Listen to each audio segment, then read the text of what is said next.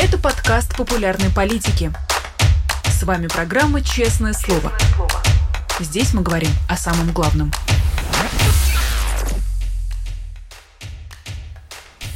17 часов в Москве. Мы начинаем программу «Честное слово» на канале «Популярная политика». Меня зовут Ирина Алиман. Я призываю вас по традиции писать нам в чат, писать вопросы также в суперчат. А у этих вопросов будет гораздо больше шансов для того, чтобы быть адресованными нашему сегодняшнему гостю. Еще, конечно же, ставить лайки, а, не знаю, подписываться, если вдруг еще не. А, конечно же, поддерживать наш канал, становясь спонсором, либо патроном ближайшие 40 минут призываю вас смотреть и слушать нашего сегодняшнего гостя. У нас сегодня, как обычно, по четвергам а, по традиции мы приглашаем кого-нибудь из ФБК. И вот сегодня этот кто-нибудь из ФБК – это Блестящий расследователь ФБК Георгий Алборов. Георгий, привет. А, спасибо вам большое, Ирина, за такое представление. Я бы даже сказал, половина а, лучшей пары ведущих. Но сегодня мы с тобой в эфире, так что я бы сказал, в сборе практически лучшая пара ведущих. Я думаю, все у нас сегодня пройдет замечательно, и мы получим много интересных вопросов. От меня, то есть, да? Ну, конечно же, от наших зрителей. Я уже вижу один платный вопрос, который я тебе задам, пожалуй, чуть попозже. Угу. Пока же тебе предлагаю начать, а, наверное, с обсуждения трех тем, которые мы сможем... Мне кажется, они красной нитью пройдут а, через весь эфир. А, темы эти касаются коррупции, расследований и репрессий, угу. что само по себе звучит, наверное, как жизненный цикл ФБК, если честно, за последние годы. Да, да, как моя биография за последние 10 лет. Все так, да. Начну, наверное, с «Медузы». Она сегодня признана в России нежелательной организации, и за сотрудничество с ней угрожает уголовная ответственность, ну, то есть там сначала штраф, а потом, возможно, mm-hmm. уже уголовная ответственность, вплоть до того, что человек а, может этот штраф получить, а, если он просто репостит mm-hmm. сообщение «Медузы». Mm-hmm. Первыми нежелательными организациями в России были признаны расследовательские проекты. Mm-hmm. Это «Важные истории», это «Беллингкэт» и это «Инсайдер», если yeah. мне не изменяет память. Казалось, что таким образом Российская Федерация, ну в частности всевозможные контролирующие силовые органы, они борются именно с расследователями. Но «Медуза» — это ведь вроде бы не только расследовательская э, медиа. Э, с чем ты связываешь вот такой неожиданный шаг? А, ну, «Медуза» — это прежде всего, конечно, популярная СМИ, которая читаются ну, в большом количестве много-много людей в России. И я бы, конечно, мог сказать, что поздравляю «Медузу», что их включили в этот реестр, а это большая заслуга и так далее. Все мы знаем эти слова.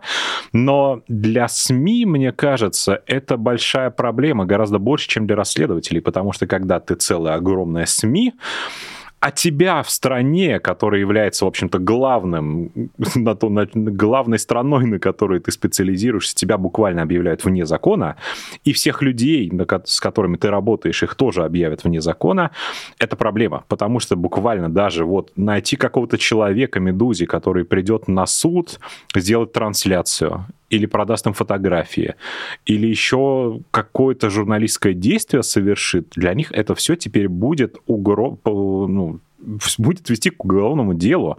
И это для СМИ, конечно, большая проблема. Почему это произошло? Потому что «Медуза», ну, действительно имеет большую аудиторию, много пишет а, про войну, много пишет а, про какие-то иностранные расследования о войне, про российские расследования о войне, и, конечно, выражаю им там всю поддержку, которую можно выразить. А, я думаю, конечно, все у них будет хорошо. А, они найдут, как работать вот в этой новой системе координат, которую им выстроил Владимир Путин. Ну и, наконец-то, видимо, будет повод снять эту дурацкую плашку для них, что э, это сообщение подготовлено средством массовой информации Трампом инагентом, э, потому что за это сообщение им грозит 300 тысяч, а за все остальное теперь там какие-то безумные сроки до 10 лет. Так что, в общем, держитесь, э, ваши читатели никуда не денутся, люди, которые там вам помогали, я надеюсь, надеюсь, они будут помогать. А, так что, в общем, добро пожаловать в эту команду людей, стоящих вне закона. А, Все будет хорошо. Как ты думаешь, возможно ли сейчас, в принципе, какие-либо дискуссии о перспективах и вообще будущем mm-hmm. российской журналистики, mm-hmm. отдельно расследовательских mm-hmm. проектов и вот а, той журналистики, mm-hmm. которая представляет «Медуза», там, в частности, телеканал mm-hmm. «Дождь» тоже? Ну, мне кажется, какие-то разговоры о будущем, они всегда имеют место, они всегда актуальны и всегда правильно это делать, потому что если ты не разговариваешь, не обсуждаешь о том, а, что же будет потом, что будет после Путина, как будет выглядеть Россия, журналистика после Путина, все, что что угодно после Путина, приюты для животных после Путина, как будут выглядеть, а то ты просто не имеешь, если это не обсуждаешь, не имеешь какого-то образа будущего. А образ будущего — это как раз то, чем мы отличаемся от Путина. Путин не говорит людям, как будет здорово, хорошо жить потом. Он ничего им уже не обещает чего-то реалистичного. У Путина нет никакого будущего. Он никакое будущее не пытается даже представить и, что называется, типа, продать россиянам как э, будущее, которое идет вместе с ним. А все остальные люди, которые которые понимают, что Путину 70 лет, рано или поздно Путин помрет. Все его эти Патрушева э, пойдут вместе с ним. А они, конечно, должны обсуждать будущее после Путина. И это важно еще и потому, что люди должны видеть, что есть альтернатива Путину. Есть люди, которые понимают, что надо делать. Есть там экономисты, которые понимают, что надо делать. Есть политики, у которых есть принципы. И это самое главное, мне кажется, сейчас. Политики, которые говорят такое вообще слово, которое, мне кажется, никогда не встречалось а, в, путинском, в путинской лексике, как, не знаю, там, «счастливая Россия». Путин никогда не говорил, что Россия должна быть счастливой, а мне кажется, это одно из вообще важнейших вещей, которые надо сейчас произносить. А, так что любые разговоры о будущем журналистики, они обязательно должны быть Э, частью общественной дискуссии сейчас, и никуда они не должны деваться. Мы все должны обсуждать будущее после Путина, будущее вместо Путина. Это супер важно. Я с удовольствием всегда готов порассуждать о прекрасной России будущего там, с президентом Алексеем Навальным, с президентом, который э, борется с коррупцией, который выстраивает институты, суды и так далее. Все это так что очень важно, мне кажется. Давай как раз э, поговорим о будущем, тем более, что э, такой возможности нам предоставил, как ни странно, Владимир Путин, э, встретившись вчера со студентами МГУ и намекнув им на то, что он собирается остаться во власти после 2025 года. Я напомню просто нашим зрителям в том числе, что, э, в принципе, Кремль и АПшечка уже начали готовиться к выборам 2024 года, по крайней мере, через регионы они начинают э, готовиться, но вот у Путина, судя по всему, есть шансы остаться, точнее, э, мысли, э, надежды, мечты мечты, не знаю, планы остаться и после 25 года. И тут тоже напомню, что после поправок в Конституцию а, у него есть формально возможность остаться и до 36 -го года. А, как ты думаешь, а, все то, что он сейчас говорит, это бравада, это попытка себя обезопасить и не показаться хромой уткой, или он на самом деле настроен на это? А, ну, я абсолютно уверен, что у Путина нет никаких планов уходить. У него не то, что э, нет планов остаться, у него нет планов уходить, он не собирается никуда уходить. Все остальное просто автоматически для него. Автоматически он мыслит себя президентом в 30-м, 40-м, 140-м году, если он протянет, если ему изобретут, изобретут какой-то эликсир или вакцину, которая позволит ему оставаться у власти. Так что, конечно, Владимир Путин никуда не собирается уходить. А, потому что он понимает, что сейчас он сам себя загнал в такое положение, когда власть для него равна свободе. Власть равна для него там, сохранению жизни. Он понимает, что кого бы он после себя не назначил, этот человек не будет дураком, скорее всего. И этот человек э, будет сразу же пытаться как-то улучшить э, международные отношения России, каким-то образом возвращать в Россию инвестиции, каким-то образом выпускать там политзаключенных э, и делать какие-то такие вещи, которые будут отличаться от того, что делает Владимир Путин. И что бы ни делал преемник Путина, все равно настанет этот день, когда надо будет, что называется, сдать Владимира Путина, отправить его, не знаю, под домашний арест, как минимум, а как максимум вообще отправить его куда-нибудь в Гаагу, сделать так, чтобы Путин пропал где-нибудь в Подмосковье, а потом через месяц обнаружился в Гааге совершенно случайно. Все это абсолютно реалистичный сценарий, и Путин понимает, что если его не будет на посту президента, то жизнь его кончена. Он а, не то чтобы, наверное, всю жизнь планировал так делать, чтобы а, его нельзя было больше нигде оставить, кроме как на посту президента, но вся его, в общем-то, деятельность привела к тому, что ему просто небезопасно, физически небезопасно находиться на посту отличным от позиции президента. Так что Владимир Путин, конечно, никуда не собирается уходить, а все вот эти вот рассказы, которые, конечно же, будут, когда журналисты у него будут спрашивать, Владимир Владимирович, какие ваши планы на следующий, значит, э, цикл выборный? Что, будете избираться, не будете избираться? Он, конечно, будет говорить, ну, я еще не решил, а, посмотрю, там, что люди думают, доверяют ли мне. И вот этот вот ритуальный танец, который мы все уже наизусть выучили за последние, сколько, 23 года уже, он, конечно, будет повторяться, но это всего лишь ритуал. Главное решение, конечно, у Путина э, не то, что принято, оно вот как бы есть как факт. Э, он его не то, что вырабатывал это решение остаться, он просто останется и все. А что касается закона, ты говорила, что закон позволяет Путину остаться и там после какого-то 36 -го года избираться в 36 году, то это не важно. Закон при Путине это то, что хочет Путин. А, любые председатели Конституционного суда сделают так, чтобы Путин мог избираться хоть, не знаю, хоть патриархом одновременно, хоть президентом одновременно, хоть, э, не знаю, какую-то новую должность полубога, получеловека ему выдумают, и он будет в соответствии с Конституцией, которую а, для него подправят, занимать эту должность абсолютно законно. Так что любые законы, которые ему помогут, для него, безусловно, сделают и утвердят, напишут, и они будут соответствовать идеально букве закона, который, соответственно, поправит для него. Так что Владимира Путина, безусловно, э, ну, у него личных таких планов нет уходить от власти. А уйдет он или нет, зависит от нас с вами, зависит э, от Украины теперь уже в том числе, потому что поражение Путина в Украине это огромное, его самое большое поражение в жизни. А, это война, которую он затеял, чтобы это была легкая трехдневная война, и он ее проигрывает. И, конечно, поставка Украине там Абрамсов, Леопардов, истребителей, это тоже приближает отставку Владимира Путина, потому что Путин равно война. Война проиграна, положение Путина будет супербедственным.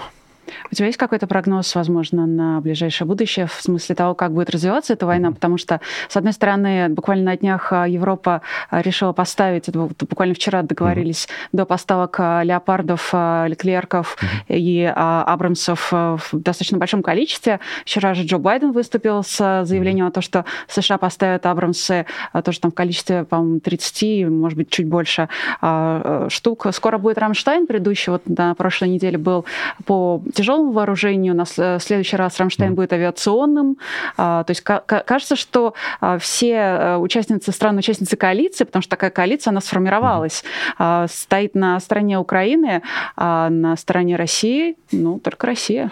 И иранские дроны. Да, и иранские дроны, которые уже научились сбивать. И ты мне буквально задала тот вопрос, который я задаю всем своим гостям, когда сижу вот тут вот там в соседней студии, веду я чувствую себя на их месте. Да, я чувствую себя на их месте, но я, к сожалению, не смогу так долго отвечать, не знаю, и подробно, как Майкл Наки, но я все-таки там скажу за себя, как э, я умею. Мне кажется, эта война, безусловно, на годы. Э, это война на годы, и эти годы, мне кажется, они действуют против Путина, потому что вокруг Украины сформировалась реально коалиция людей, выступающих э, за Украину, выступающих за справедливость, и коалиция людей, у которых есть понимание, что нельзя делать так, чтобы просто посреди Европы можно было развязать безнаказанно войну. А Владимир Путин здесь как ни крути. Владимир Путин агрессор, развязавший войну, отнявший часть территории Украины, и, конечно, борьба с Владимиром Путиным теперь, к счастью, является программой минимум для любого европейского лидера, который хочет быть избранным, который,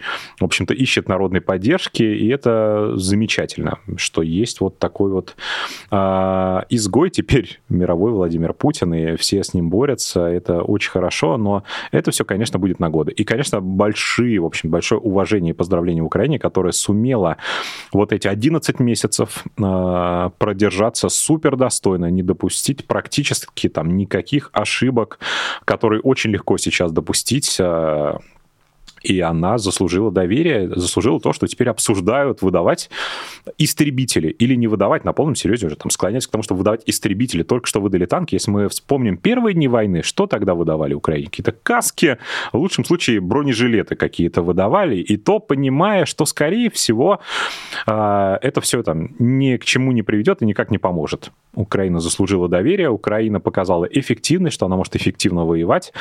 И теперь ей будут выдавать истребители. Так что, конечно, это все очень э, хорошо влияет на положение Украины, но, к сожалению, это, конечно, война, война надолго. А, завершая тему с Владимиром Путиным, а, хочу просто занимательный факт а, озвучить. Оказалось, что перед встречей с Путиным те самые студенты, естественно, провели время на карантине. Неделю они провели не абы где, а в гостинице «Президент Отель», расположенном в самом центре Москвы, рядом с парком Горького. И цена стандартного одноместного номера в таком, собственно, отеле начинается от четырех с половиной тысяч рублей за ночь. Это умножаем на неделю, ну и там на количество да, студентов. Количество студентов. Об да, этом но... узнало издание агентства агентство, и это такое ведь своего рода расследование. Ну, это тоже, конечно, такое расследование, посмотреть, там, где они фотографировались, где они были, эти студенты, и сколько это стоило. Ну, там, президент отеля — это вообще такое известное место, где очень много почему-то каких-то чеченских чиновников любят э, тусоваться, они там живут массово, а, какие-то перестрелки там периодически в этом президент отеле возникают. Уж не знаю, почему из-за названия, из-за близости к Кремлю. Хотя это не то чтобы прям близко к Кремлю, на самом деле. Ну да, это, собственно, это расследование про студентов здорово, но это же уже просто комично, как Владимир Путин заставляет всех сидеть на карантине перед тем, как с ним встретиться. Две недели, неделю, как он везде своих докторов таскает. И он просто сошел с ума на почве э, боязни за свою жизнь и за свое здоровье. Он э, считает Господи, чемодан. Чемодан, который за ним носят, в который он ходит в туалет. Это же безумие какое-то просто совершенно. Да-да, тот самый. А, бедный, конечно, сотрудник, а, у которого, видимо, в пенсионной книжке будет написано «таскал чемодан с фекалиями за Владимиром Путиным». А, и вот эта вот помешанность Путина на своем здоровье, это же, ну, все как бы более-менее не то, что помешаны, ну, там что-то думают о своем здоровье, но для Владимира Путина это просто какая-то какая-то часть безумия, какая-то часть, вот он сходит с ума, и вот на этой почве очень хорошо видно, как он сходит с ума и отрывается от реальности, думая, что весь мир должен вращаться вокруг него, что все люди, там какие-то министры, э, все, кто согласится там с ним встретиться, они должны сидеть на карантине. А если не хотят сидеть на карантине, то пусть сдают тесты и сидят там в 25 метрах от него за столом. И вот это вот э, самоцентричность, что ли, как будто весь мир вращается вокруг Владимира Путина, это сейчас выглядит просто а, не даже не как часть образа какого-то злобного человека, а как просто часть э, образа сошедшего с ума деда, который не понимает, что происходит в мире, который не понимает, э, как на самом деле устроен знаю, коронавирус, как это работает, не верит в прививки, потому что он знает, что для него это значит, что придет какой-то человек с ампулой, что-то ему вколет, а скорее всего какой-то человек с ампулой вколет, думает Владимиру Путину, ему не лекарство от коронавируса, не вакцина, а вколет ему новичок какой-нибудь, которым он сам всех травит. И он этого ужасно боится. И разводит вот эту вот паранойю вокруг себя, не доверяет никому, кроме каких-то ФСБшников самых близких. Получает от них отчеты и полностью отрывается от реальности. И вот на примере того, как Путин ведет себя а, во время таких встреч с студентами, с иностранными лидерами, с чиновниками, с кем угодно, просто видно, насколько же он а, отстранен от реальности, насколько он вообще не понимает, что происходит.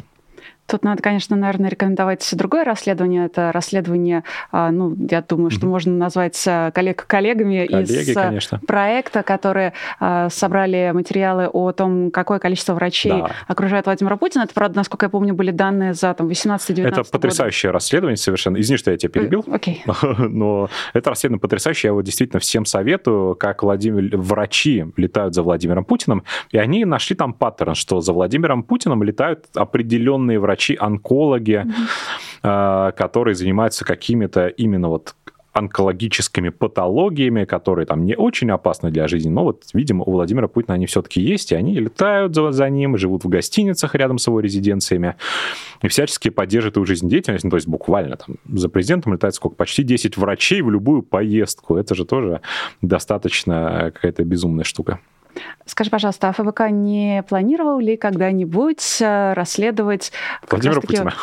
Ну, Владимир Путин уже расследовал очень даже со всех сторон, но, кажется, одной не хватает. Медицинская составляющая, причем, может быть, какие-то более свежие данные, или это все-таки э, что-то из области слухов, домыслов, там, болен он, не болен, есть у него рак, нет у него рака, помирает, не помирает. Это можно расследовать вообще? Ну, это можно расследовать, как показал там проект, который расследовал эти перелеты. Вот даже через такой хитрый способ, просто по перелетам доказывать, э, что с Владимиром Путиным, мне кажется, достаточно интересно. Ну и вообще, не только относительно здоровья, но в целом относительно какой-то личной жизни Путина, это достаточно интересная тема э, и общественно важная, самая главная тема. Не просто там тема порыться где-то в грязном белье у президента, а тема важное, потому что все близкие Путина становятся миллиардерами. Там какой-то отец его врача стал депутатом Государственной Думы. Про это тоже есть в расследовании. Это все очень важно. И, конечно, я мечтаю сделать расследование, где там расскажу, не знаю, про всех детей Путина, про его здоровье и про неизвестных родственников старшими, ставшие сказочно богатыми и про все такое. Хотелось бы сделать расследование, но все-таки расследования, они делаются в основном не так. В основном ты не сидишь, думаешь, ага, надо расследовать здоровье Владимира Путина. И начинаешь расследовать в основном входная точка, она находится где-то вообще в другом месте. Вот где-то что-то ты нашел, не связанное со здоровьем, а потом раз, нашел какого-то человека, который летает с Путиным, посмотрел, опа, да он врач, этот э, человек, который летает с Путиным, а кто еще с ним летает? И дальше вот это все раскручиваешь.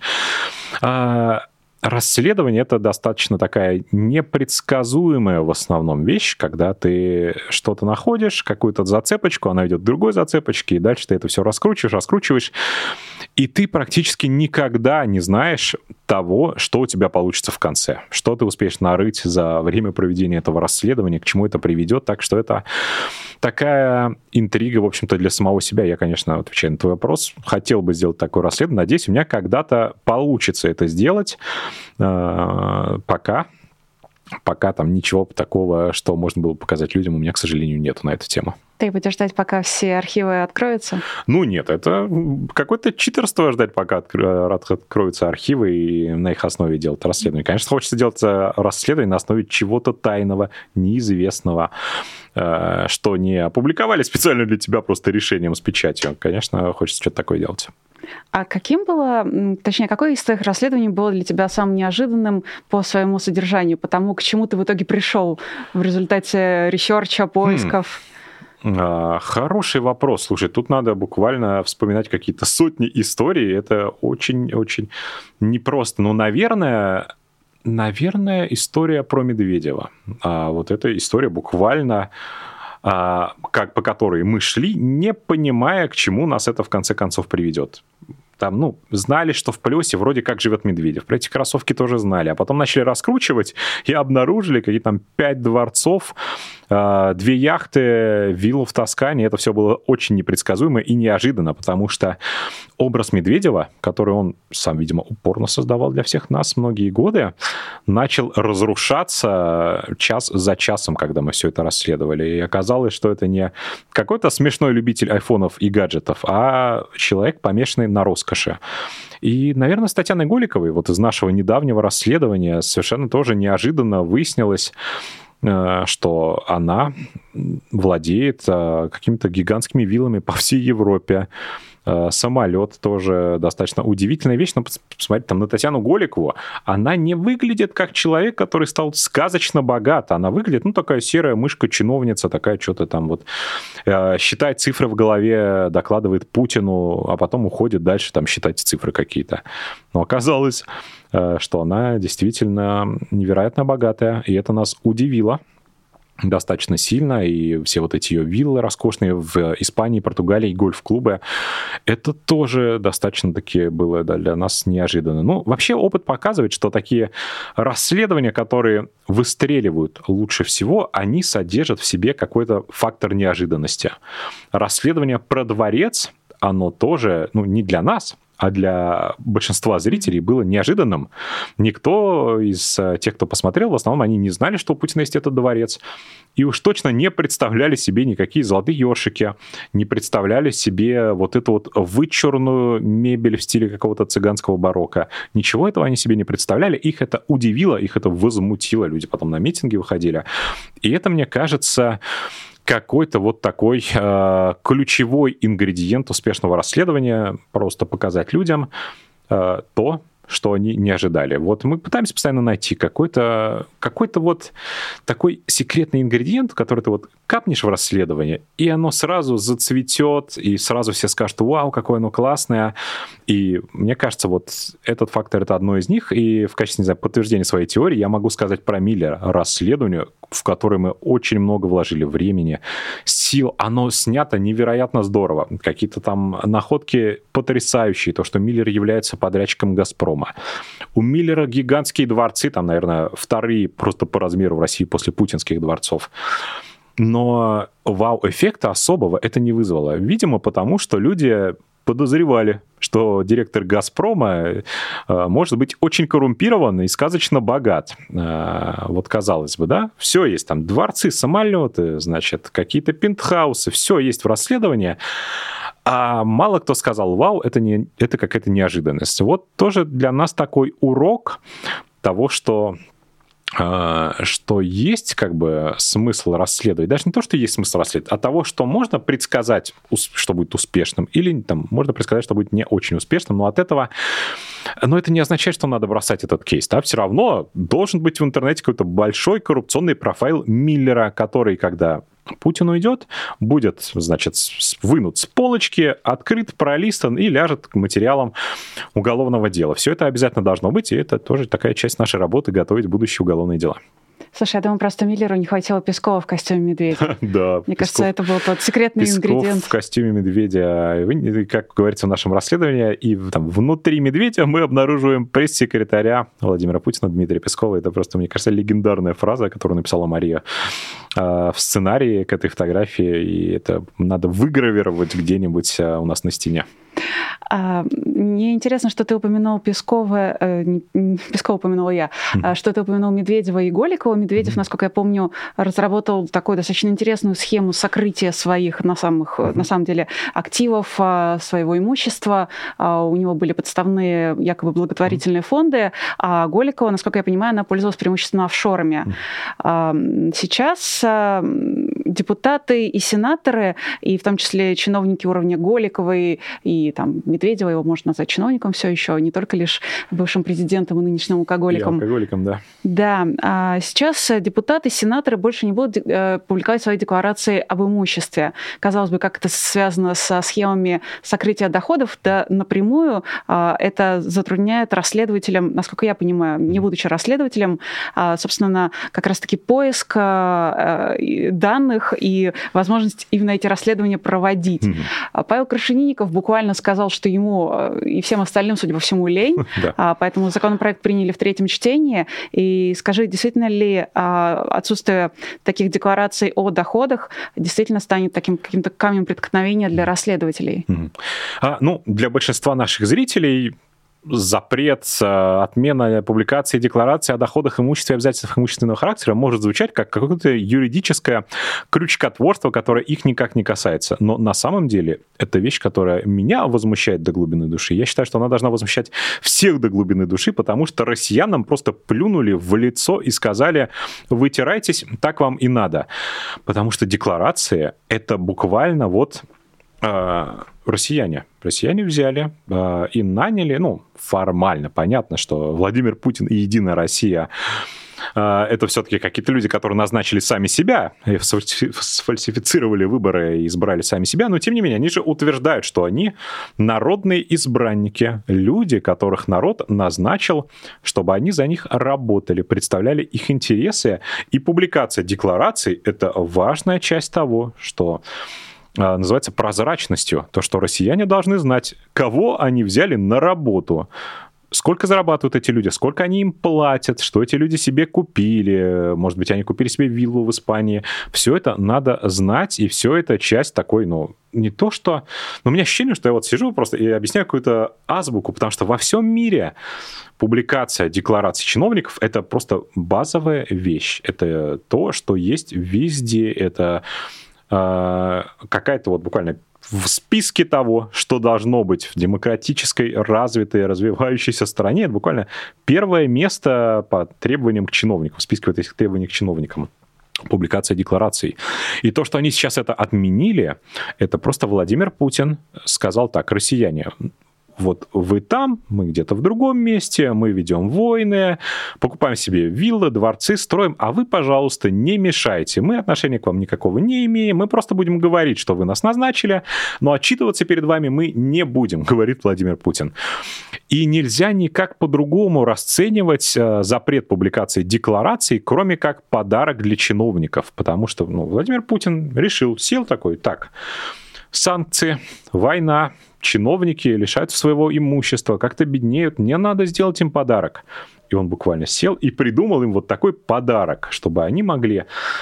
А, раньше-то они как-то стеснялись все на себя записывать, там Голикова, а, офшоры, племе, офшоры, пасынок, на, на них все записывало, Медведев записывал все на некоммерческие фонды, а теперь они буквально смогут на себя все записывать, потому что никто не узнает про это. Они удалены из там Росреестра, а теперь еще и декларации не будут публиковать.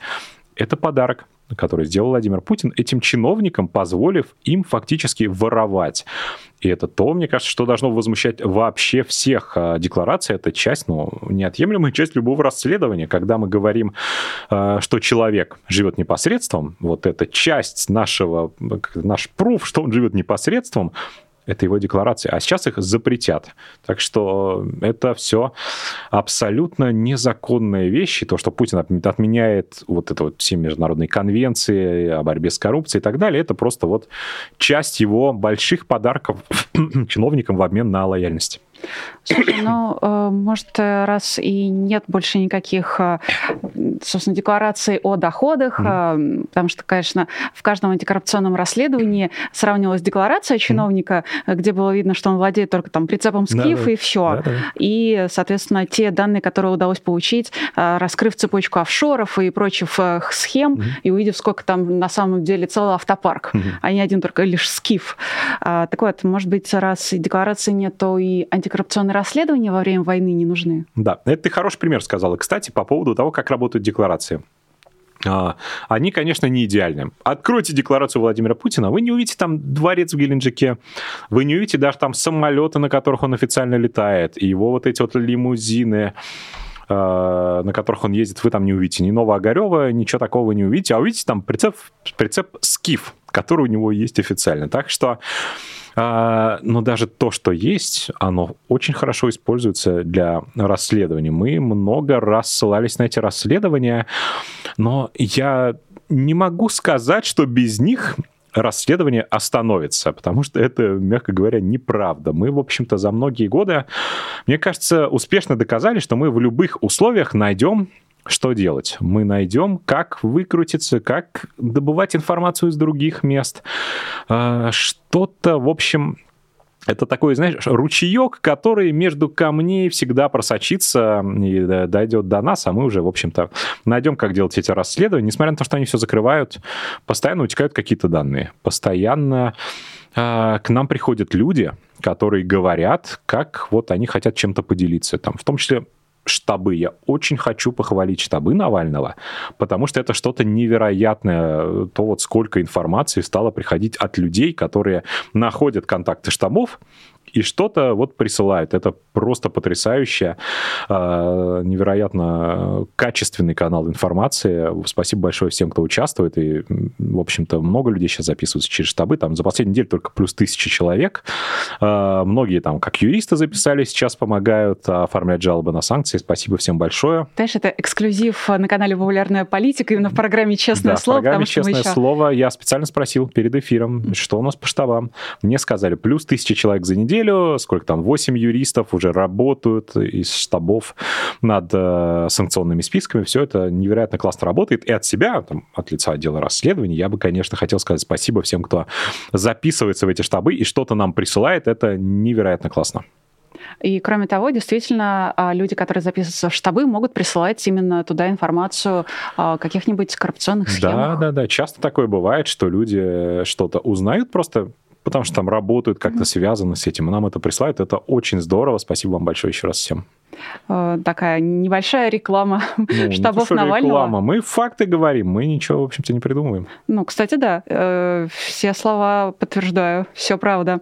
А все-таки хочу тебе еще раз задать вопрос про расследование, поскольку, несмотря на то, что мы уже обсуждали это, mm-hmm. но я каждый раз, когда выходит новое расследование, вижу такой фидбэк в виде критики того, mm-hmm. что а, ФБК чуть ли не на руку Путина играет, когда а, раскрывает коррупцию, mm-hmm. например, в армии а, или там еще где-нибудь, тем самым якобы ФБК помогает Путину в войне против Украины. Э, нужны ли антикоррупционные расследования во время войны?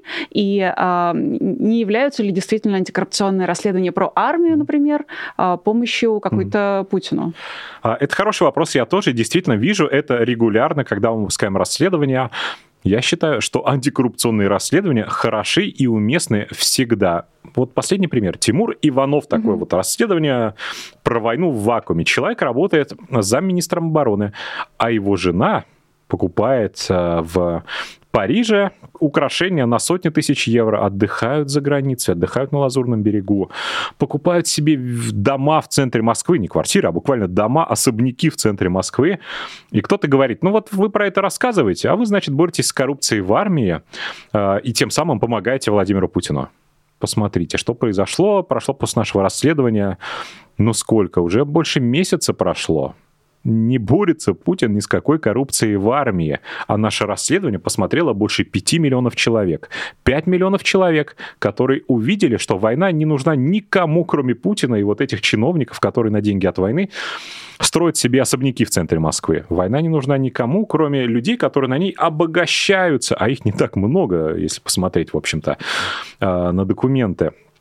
Путин никого в отставку не отправил. Не стал Тимур Иванов работать более эффективно. Не заместили его другим человеком, который справляется с делом уничтожения Украины более, э, более эффективно, чем Тимур Иванов. Так что то, что получил Владимир Путин, это ну, какое-то дополнительное я надеюсь, достаточно большое недоверие к войне, недоверие к нему, недоверие к его военачальникам. И авторитет, какой бы там он ни был, этот авторитет Тимура Иванова, безусловно, подорван. Все его подчиненные посмотрели это видео. Все подчиненные видели его фотографии где-то на Лазурном берегу и где он пьет с Песковым в костюме медведя. И доверие к нему, его авторитет, образ, не знаю, управленца, все это осталось в прошлом, все это было до публикации нашего расследования. А теперь мы имеем Тимура Иванова, проворовавшегося чиновника, которому никто не доверяет, как каждый знает, что он вор, и Мариуполь разрушен в интересах Тимура Иванова, потому что компании, которые восстанавливают, в кавычках, Мариуполь, они строят дома Тимуру Иванову, строят ему вилла за эти деньги, которые получают на господрядах.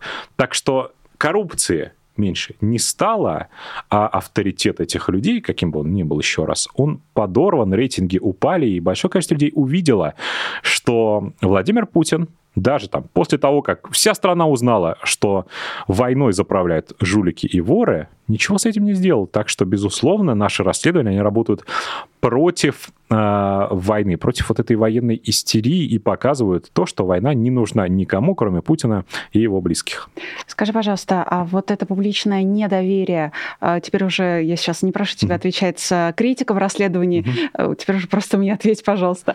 Вот это недоверие, это единственный результат э, расследования, которого там, может быть, ты ожидал, mm-hmm. когда им занимался? Потому что, насколько я понимаю, Тимур Иванов все еще не под санкциями. Я знаю, что это зависит не от тебя, mm-hmm. тем не менее, недоверие и, знаешь, такое отсутствие а, репутации, авторитета, это единственный главный результат? Или, возможно, Тимур Иванов все-таки будет одним из кандидатов под санкции от э, ФБК, от ICF? А, Тимур Иванов а, находится под санкциями с октября. А, ну, что отдельно возмутительно, вот. в октябре ё-моё, он замминистра обороны с 2016 года.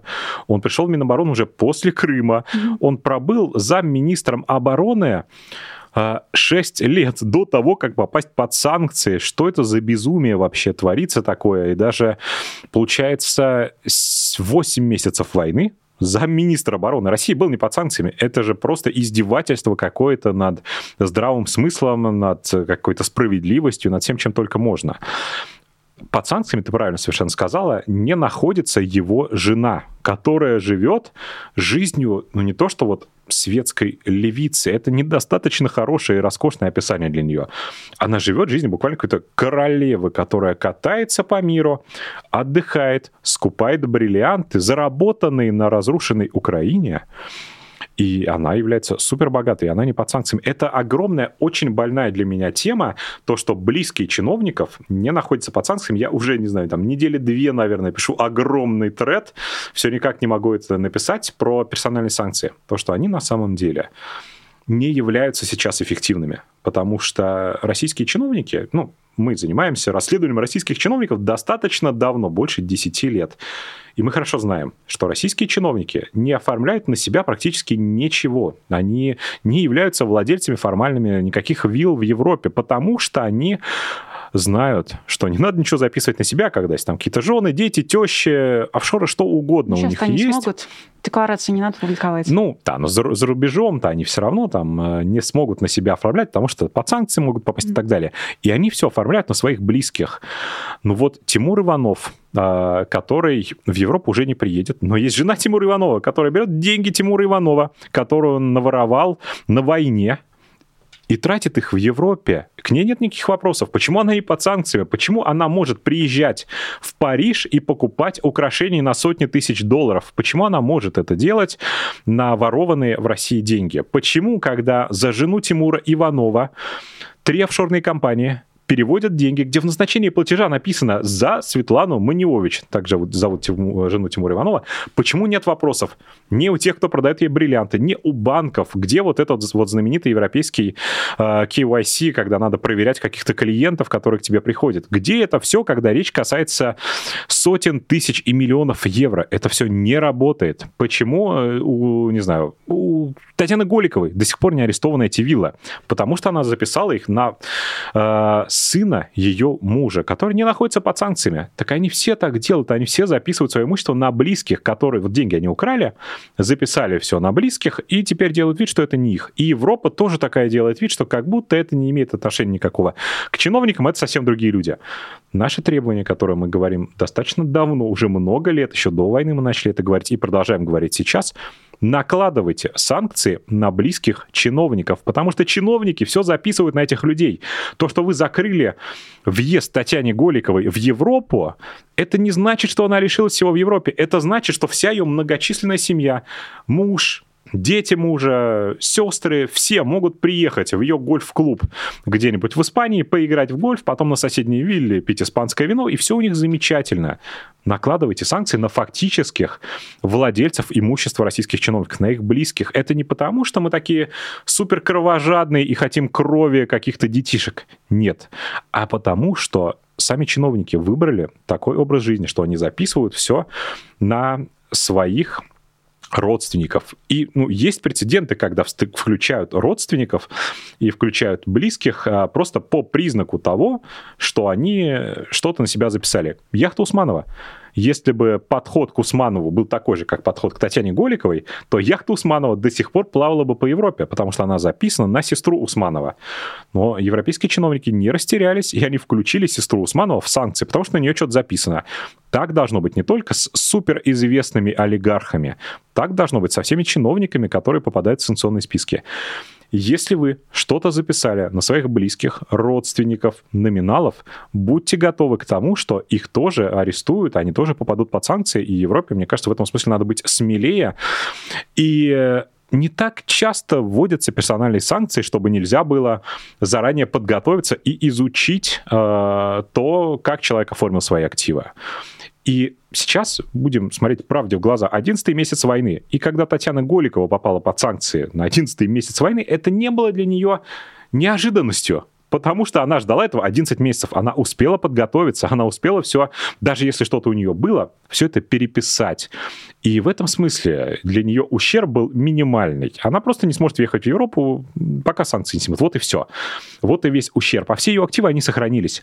Так быть категорически не должно отправляйте под санкции людей, на которых все фактически записано, которые являются бенефициарами коррупции. Родственники, близкие, номиналы, все, кого найдете, они должны быть под санкциями.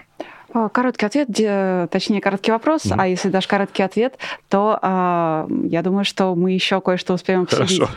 А, да, нет. 24 февраля, то есть годовщина mm-hmm. войны, вступит в силу новый 10 пакет санкций mm-hmm. ЕС. Как думаешь, попадут ли туда... А будут ли там персональные санкции против чиновников и их родственников? Есть ли шанс?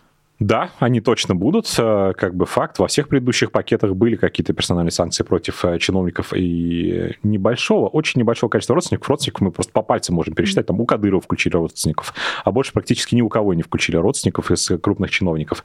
И я, как уже сказал, я очень надеюсь, что в этом списке людей будут люди, на которых все, в общем-то, фактически и записано, будут эти родственники. Я очень надеюсь их там увидеть. А, будем ждать, а, будем ждать. Действительно, многих из них хочется увидеть в этом списке, хочется, чтобы путь в Европу и возможность пользоваться активами наворованными а, у них отобрали. И те вопросы, которые я еще хотела тебе задать, mm-hmm. они непростые, они от наших зрителей. Есть платное сообщение от Дмитрия. Расскажите, пожалуйста... Свобода выбора рубашек. Кто Дмитрий? Другого. Расскажите, пожалуйста, про свое детство. Как вы попали в команду Навального? А, расскажи, про, расскажите про свое детство. Да не знаю, ну что такого особо рассказывать. Я до 17 лет жил в Уфе, Республика Башкортостан, это в России, в районе Урала. Жил там, в общем-то, ничего такого особо выдающегося не делал. Учился в школе, а, ходил гулял. А, у меня была такса какое-то время в детстве.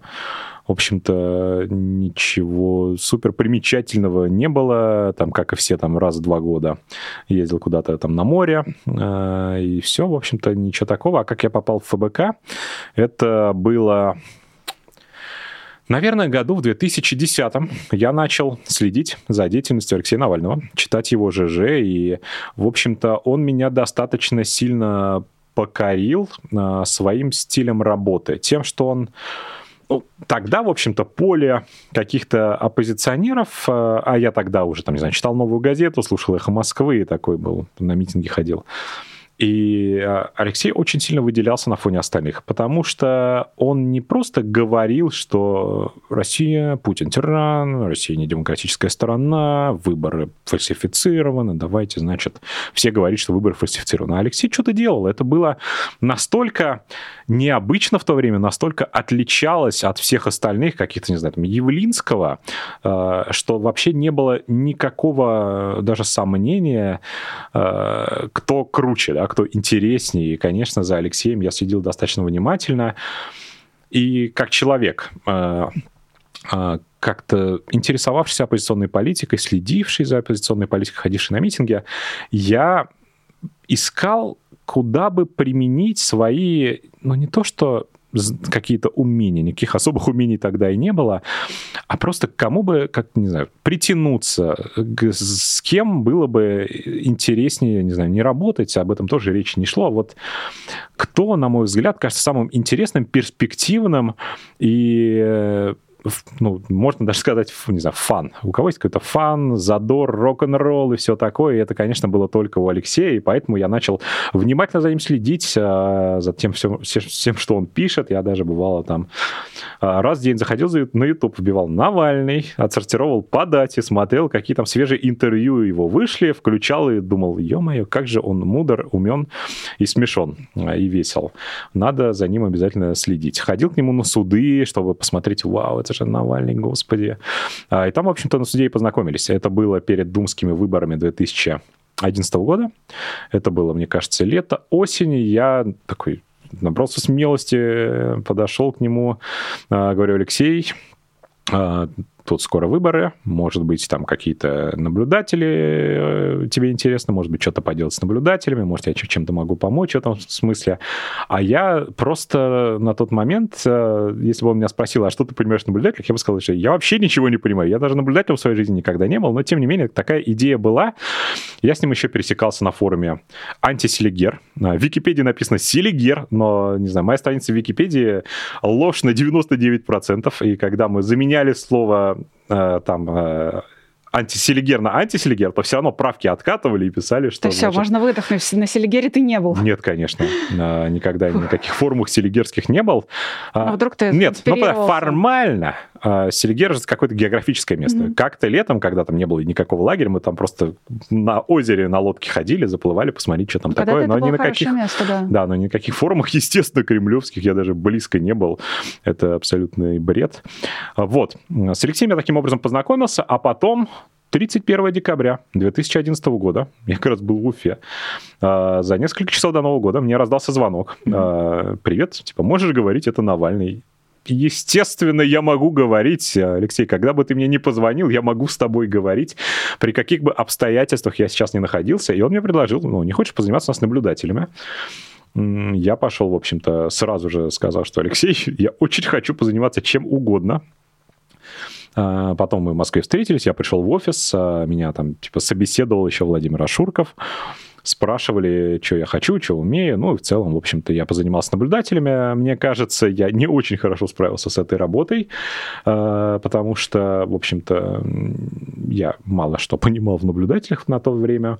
Но потом как-то само собой э, я остался в фонде и уже начал заниматься тем, что у меня больше получается, и то, что мне нравится гораздо больше, расследование. И вот уже получается э, 11 лет, о, 11 лет, да, как я работаю в ФБК. В этом году, в январе формально, 11 лет, как был заключен мой вот первый трудовой договор с ФБК за подписью Навального, значит, с его реквизитами. А, вот уже столько времени я работаю, занимаюсь расследованиями, и, надеюсь, мы будем продолжать делать такие классные вещи. Получается, в этом смысле у нас а, несколько праздничный с тобой выпуск, потому что а, у тебя профессиональный а, ну, праздник. Да, недавно был. Вот смотри, тогда в честь твоего профессионального праздника Нико тебе отправляет а, стикер розу за 14 шведских крон, а наш зритель с никнеймом из иероглифов, поэтому я не прочитаю его, извините, отправляет 50 евро и пишет, до войны у меня были акции компаний подконтрольных Алма Сантею, но потом для очистки совести пришлось докупить Lockheed Martin. Сейчас стараюсь придерживаться нейтралитета и держать их поровну. Это вам с дивидендов.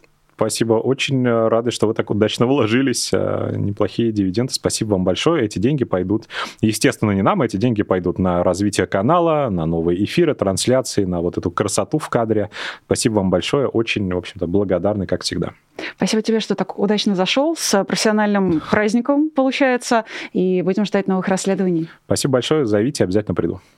Друзья, с нами был расследователь ФБК Георгий Албуров. Еще с вами была я, меня зовут Ирина Алиман. Еще с вами были вы, все те, кто смотрели это в онлайне, а, все те, кто писали в чате, все те, кто посмотрит это в записи. Еще с нами были наши патроны. Кстати, если хотите им стать, то переходите на сайт Patreon по ссылке либо в описании, либо по а, стикеру, который вы периодически видели внизу экрана.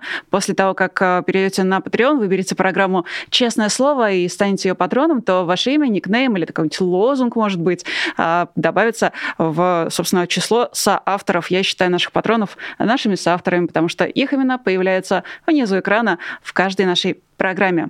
Ну что, оставайтесь с нами, не переключайтесь с главной политической кнопки Ютуба. А сегодня Георгия Албурова еще можно будет увидеть в спецэфире в составе лучшей пары ведущих вместе с Русланом Шевединовым.